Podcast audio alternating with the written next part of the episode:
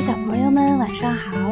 我是西安积木宝贝龙首印象城的指导师 Linda，又到了听绘本的时间啦。今天我们小朋友一起来听一个“要是你给老鼠吃饼干”的故事。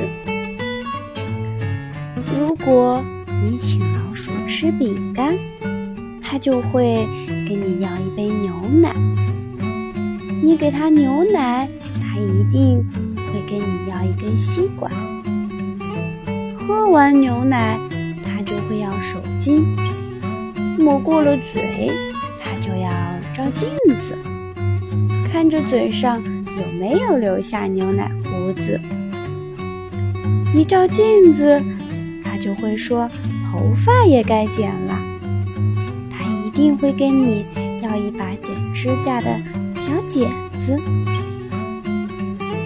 还。会卖力地拖地板，干完了，他一定会想睡个觉，你就得替他弄个小盒子当小床，还得有枕头，有小被子。他会爬上他的床，看看怎么躺才舒服，还会一遍又一遍地拍松他的小枕头。他一定会叫你念个故事给他听，你依他的意思。给他念你的一本图画书，他就会叫你让他看里面的插图。他一看插图就高兴起来，要自己也想画一幅。他就会跟你要纸，要蜡笔。画完了，他要签名，就会跟你要一支钢笔。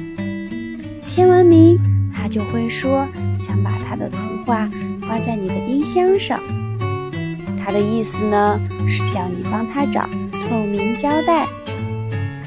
他贴好了图画，就会退后几步，站着欣赏。他看着冰箱，就会想起他有点口渴。他一开口要牛奶，八九不离十，一定还会要一块饼干，好让它就着牛奶一起吃。好啦，小朋友们。今天我们的绘本故事到这里就要结束啦。